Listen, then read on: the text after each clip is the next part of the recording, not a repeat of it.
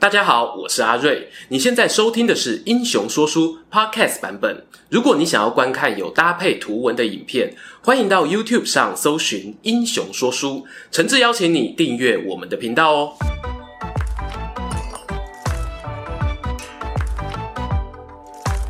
Hello，英雄说书的观众朋友，你们好，我是说书人阿瑞，替大家带来精彩的英雄故事。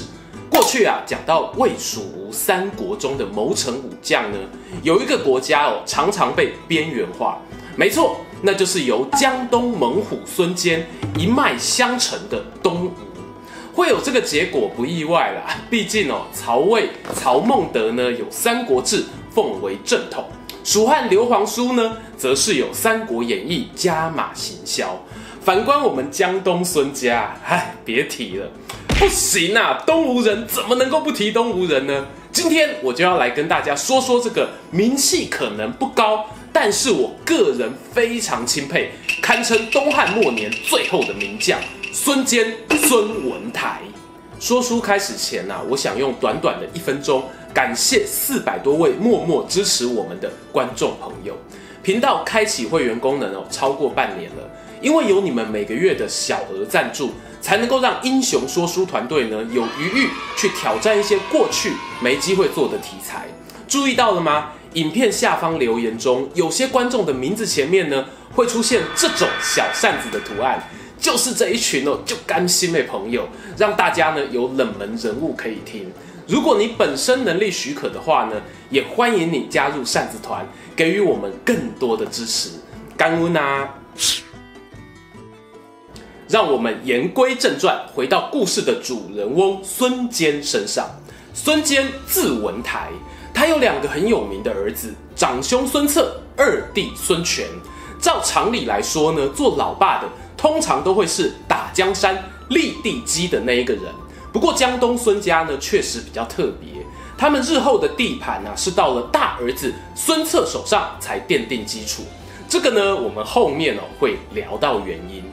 话说呢，孙坚出身吴郡富春，少年时就担任县吏，相传还是春秋时代大兵法家孙武的后人。这个说法呢，真实性呢我不能够保证，但是孙坚本人确实有展现出兵法家的特质。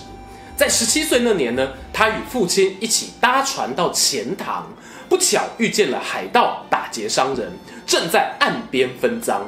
来往的行人啊，船只啊，通通暂时停止呼吸，不敢前进。孙坚看了呢，就对爸爸说啊：“我可以搞定这批强盗，让我去吧。”他爸爸说啊：“傻孩子，你不要冲动啊。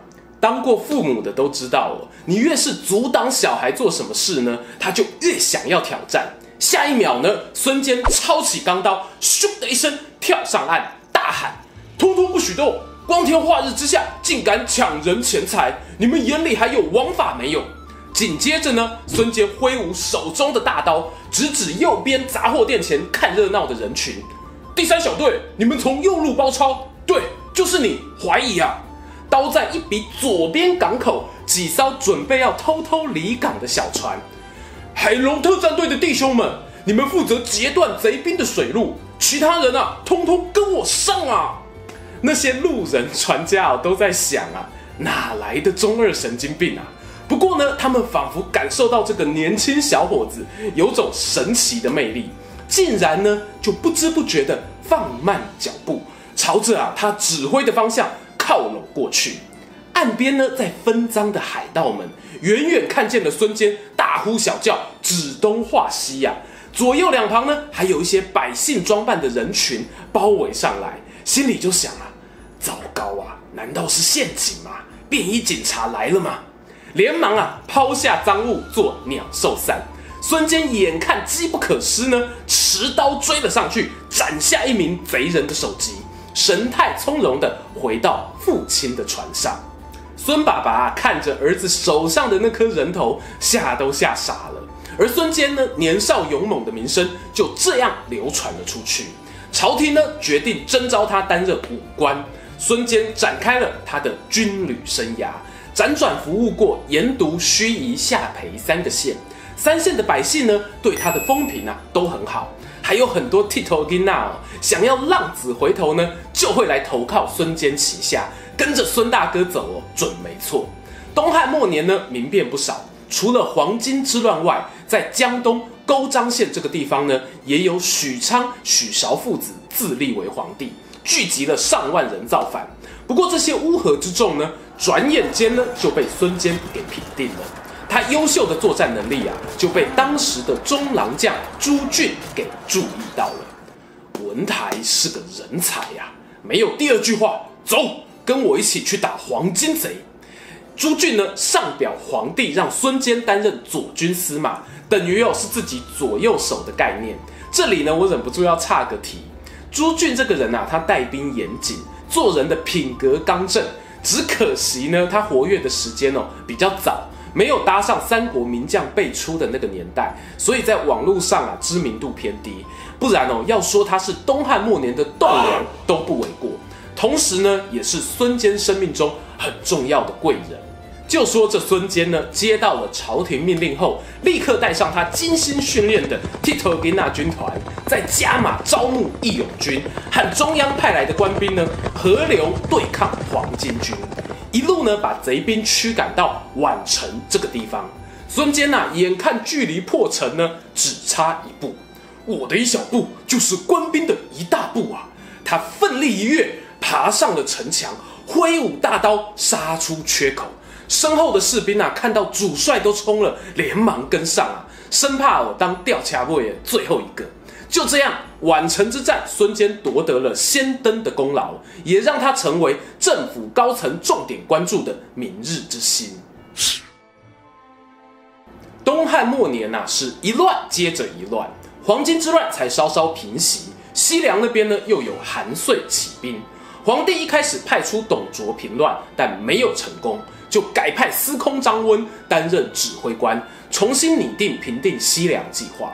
张温呢，从同事口中听说了那个打起仗来不要命啊，像是一头猛虎的孙坚，就把他找来长安城一起参加作战会议，同时呢，也邀请了董卓。不过啊，我们董大哥习惯很差，开会呢居然迟到了。主席呢念他几句哦，他就顶嘴。啊！我来都来了，有什么关系啊？赶快开会吧！当时呢，孙坚列席，听到这番话，唰的一下，剑眉竖起，虎目圆睁啊！因为呢，他过去自己带兵，是绝对不容许下属忤逆上级。孙坚呢，靠近张温的耳朵旁边，低声说：“啊，这个董卓打输就算了，还敢出言不逊，今天他活该倒霉迟到，请大人让我用军法斩了他。”怎料呢？张温沉吟片刻，回答孙坚啊：“董卓在陇西名气很大，杀了他，我们往西进军会很困难啊。有这种事情？如果你对董卓不熟啊，有个历史说书频道叫英雄说书，说书人阿瑞讲过董卓的专题，自己去看一看，记得订阅啊。谢谢张温大人帮忙推荐啊。”总之呢，张温当时很感谢孙坚帮自己出头，因为有种种复杂的考量之下呢，终究还是留下了董卓一条性命。没有想到啊，这也开启孙坚与董卓两人之间的孽缘啊。欲知后续如何呢？我们继续听下去。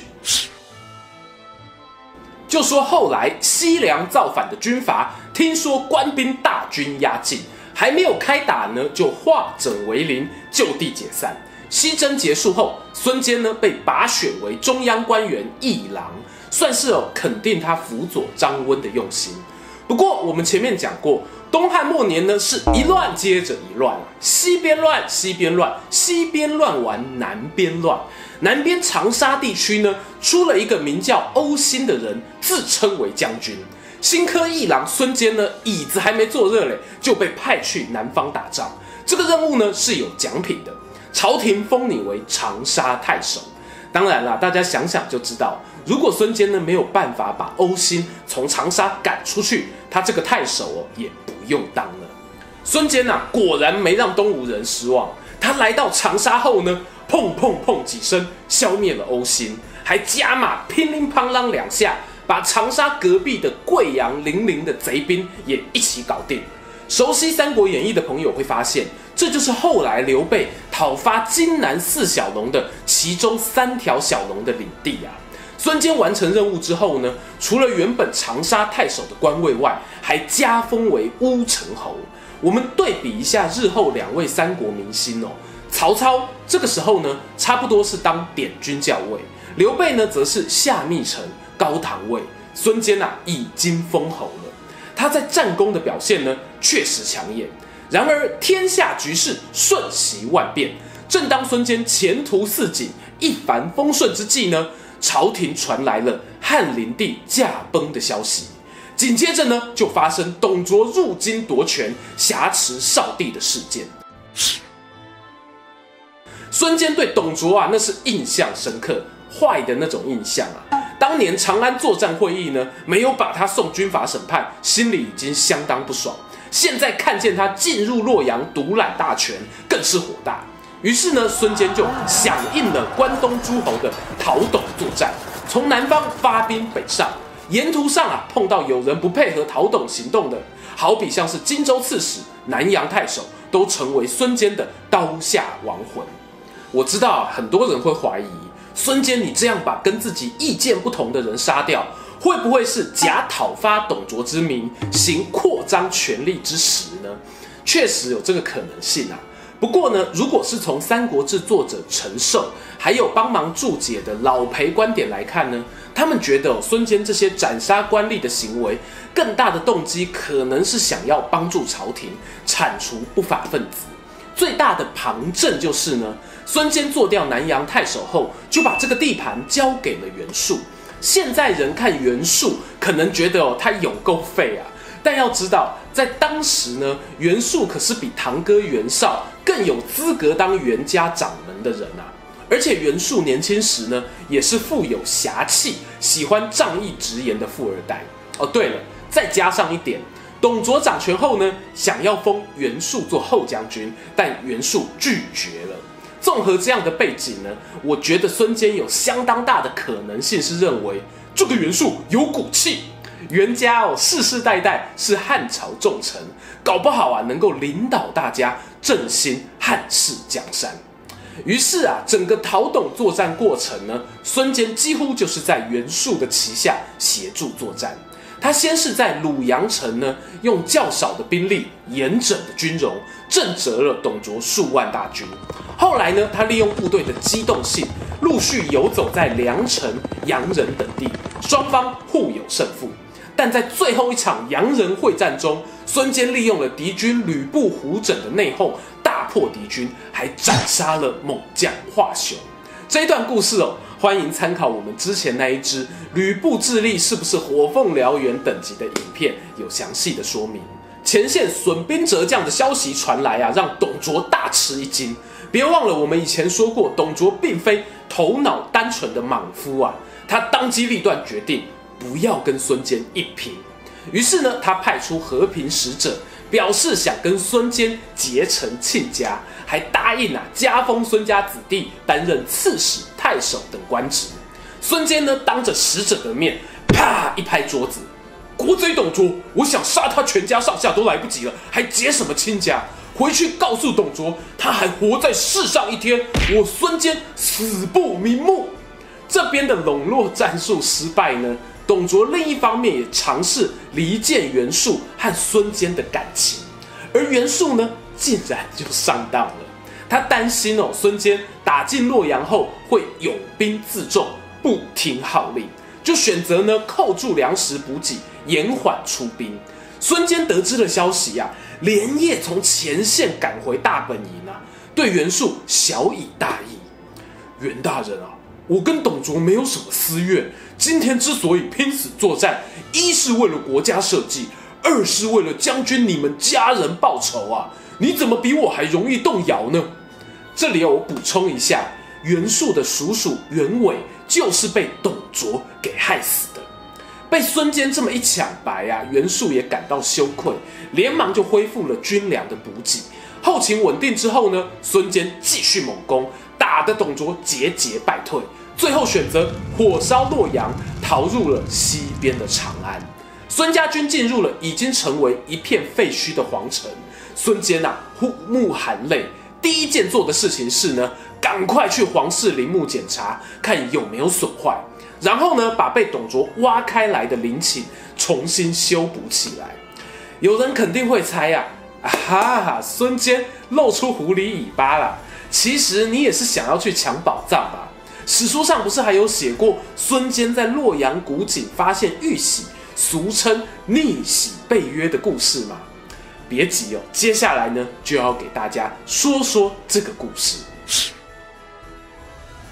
关于孙坚怎么挖到玉玺的情节呢？其实，在我们频道《三国演义重开机》系列有说过，这里呢表过不提。但很重要的一点是，逆玺背约这件事，在《三国志》《后汉书》《资治通鉴》三本权威里面，通通没有采用。